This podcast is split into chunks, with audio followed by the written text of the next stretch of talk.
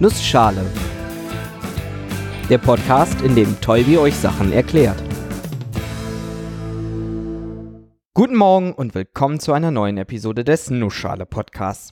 Heute erkläre ich euch ein bisschen was über Sortieralgorithmen. Und weil die Zeit knapp ist, mache ich das in einer Nussschale.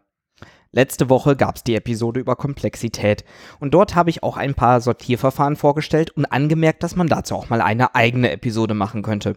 Ich hatte irgendwie heute Lust drauf, genau das jetzt direkt zu machen. In dieser Episode geht es also ausschließlich um Sortierverfahren. Diese haben eine einfache, aber doch recht komplexe Aufgabe. Dinge in eine Reihenfolge zu bringen, sie zu sortieren. Und das kann alles Mögliche sein. Üblicherweise definiert man sich in der Informatik für jeden Datentyp, den man hat, ein paar grundlegende Operationen.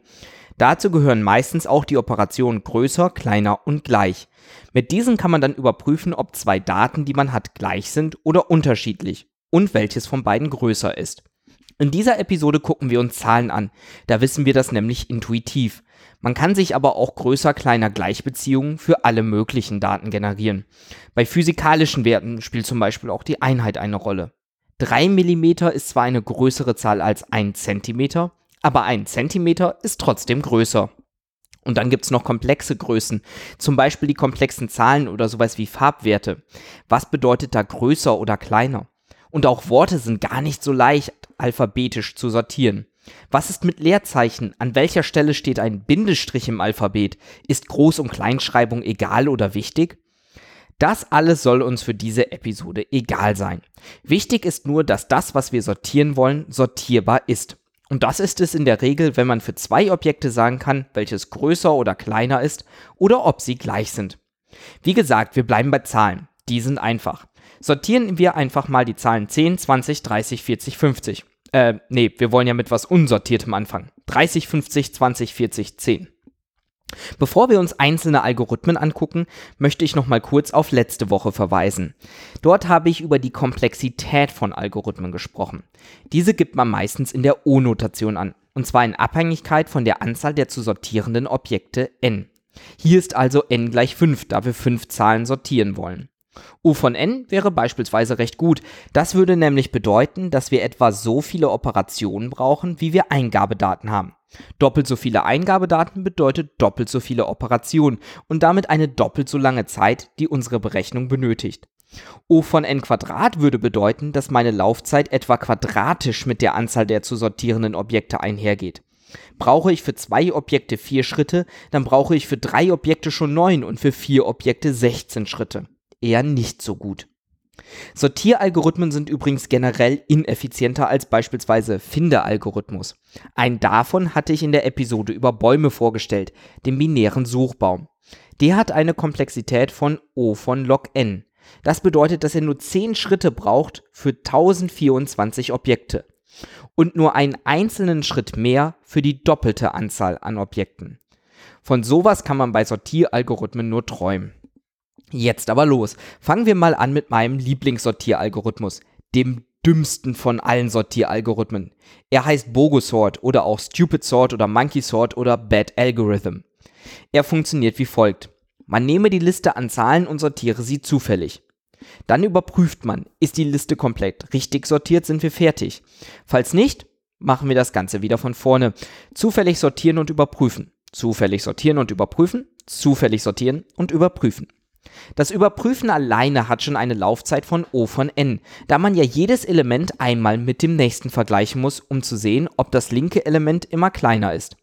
Das heißt im aller aller aller allerbesten Fall, die Liste ist bereits sortiert und wird nach der Überprüfung im ersten Schritt ohne weiteres zufälliges Sortieren als sortiert erkannt.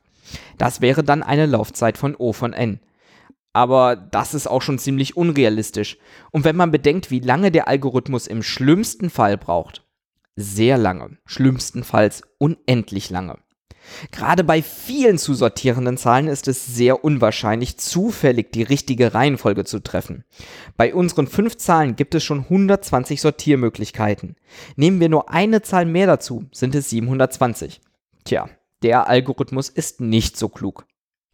Den nächsten Algorithmus finde ich auch recht putzig. Er heißt Bubble Sort, weil dort die großen Zahlen wie eine Blase, eine Bubble aufsteigen. Wir fangen links an und vergleichen die ersten beiden Zahlen. Sind sie sortiert, geht's weiter. Sind sie es nicht, dann werden sie vertauscht. Danach guckt man sich die nächsten beiden Zahlen an. Machen wir das mal. Angefangen mit 30, 50, 20, 40, 10. 30 und 50 sind sortiert. Wir machen also weiter. Es bleibt 30, 50, 20, 40, 10. 50, 20, die sind falsch rum. Wir vertauschen und sind deshalb bei 30, 20, 50, 40, 10. 50 und 40 sind auch wiederum falsch rum. Wir vertauschen und landen bei 30, 20, 40, 50, 10. 50 und 10 sind auch falsch rum. Wir vertauschen und landen bei 30, 20, 40, 10, 50. Damit ist die Liste schon mal etwas besser sortiert. Vor allem wissen wir, dass die größte Zahl definitiv ganz rechts ist. Bei uns also die 50. Wir machen das Ganze also nochmal, zumindest mit den ersten vier Zahlen. Dann nochmal mit den dreien ersten. Und dann gucken wir uns die ersten beiden an und sind danach fertig. Es kann auch vorkommen, dass man eher fertig ist. Müssen in einem Durchlauf keine Zahlen mehr vertauscht werden, weiß man, dass die Liste sortiert ist. Ziemlich schick, oder? Die 50 ist in diesem Fall nach oben gewandert, aufgestiegen wie eine Blase. Und alle anderen großen Zahlen machen das im weiteren Durchlaufen genauso. Laufzeittechnisch sind wir im besten Fall bei O von n, weil wir die Liste mindestens einmal komplett durchgehen müssen, auch wenn schon alles sortiert ist. Im schlimmsten Fall, wie auch im Durchschnitt, landen wir bei O von n Quadrat. Da geht also noch was. Wir haben uns letzte Woche auch schon mal grob Insertion Sort und Selection Sort angeschaut. Selection Sort landete auch im besten Fall bei O von n Quadrat, während Insertion Sort eine ähnliche Laufzeit hatte wie Bubble Sort. Ich werde die beiden jetzt nicht nochmal wiederholen. Ich hatte vorhin ja auch schon mal den Binärbaum erwähnt. Es gibt einen Algorithmus, mit dem man einen binären Suchbaum erzeugen kann. Sprich, Elemente aus einer Liste nehmen und sie in einen Binärbaum packen, sodass sie in diesem passend sortiert sind. Wenn man den Baum dann einfach in der richtigen Reihenfolge durchläuft, bekommt man auch eine sortierte Liste zurück. Je nach Art der Implementierung kann man damit einen recht guten Algorithmus entwickeln. Liste nehmen, in einen binären Suchbaum packen und den Baum einfach von links nach rechts durchgehen.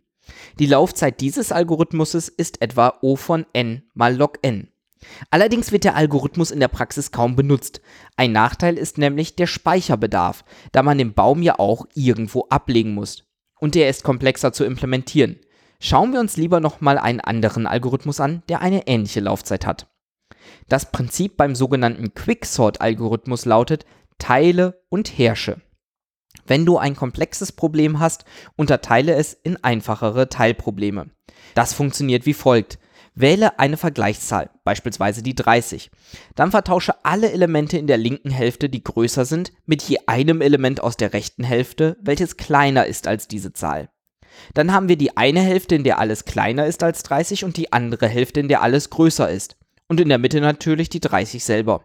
Es muss nicht immer haargenau die Mitte sein, das führt aber zu einem schnelleren Ergebnis. So, nun haben wir zwei Teillisten, links kleiner, rechts größer, aber beide Teillisten sind noch unsortiert. Wie sortieren wir diese nun? Naja, indem wir rekursiv wieder den gleichen Algorithmus auf die Teillisten anwenden. Erst wird die linke Teilhälfte mit Quicksort sortiert, dann die rechte Teilhälfte. Und natürlich werden dazu die Teilhälften auch wieder geteilt, bis man irgendwann nur ein Element in der Teilliste hat. Ist das der Fall, so ist der Teil fertig sortiert und wir müssen nicht mehr weiter sortieren. Können wir ja auch nicht. Quicksort ist ebenfalls O von n log n schnell. Wählt man jedoch schlechte Trennelemente, dauert auch Quicksort O von n Quadrat. Das ist der Fall, wenn man immer das noch größte oder kleinste übrige Listenelement als Trennelement wählt. Dann ist die eine Teilliste leer und die andere die komplette restliche Liste. Auch oft benutzt wird Merge Sort. Auch dort werden Listen geteilt. Allerdings wird nicht beim Teilen sortiert, sondern beim Zusammenfügen. Hier hat man zwar den Nachteil, dass man mehr Speicherplatz gebraucht als Quicksort. Quicksort gebraucht nämlich gar keinen Speicher abgesehen von der Liste, da einfach alles innerhalb der Liste vertauscht wird. Dafür ist MergeSort jedoch stabiler und kann auch im schlimmsten Fall eine Laufzeit von O von n log n aufweisen. Und wenn ihr euch eine Sache aus dieser Episode merkt, dann das Grundprinzip dieser beiden Algorithmen. Teile und herrsche. Zerteile dein Problem in lösbare kleine Probleme und füge sie am Ende zu einer Lösung zusammen. Funktioniert meistens echt gut. Und nochmal Sortieralgorithmen in einer Nussschale.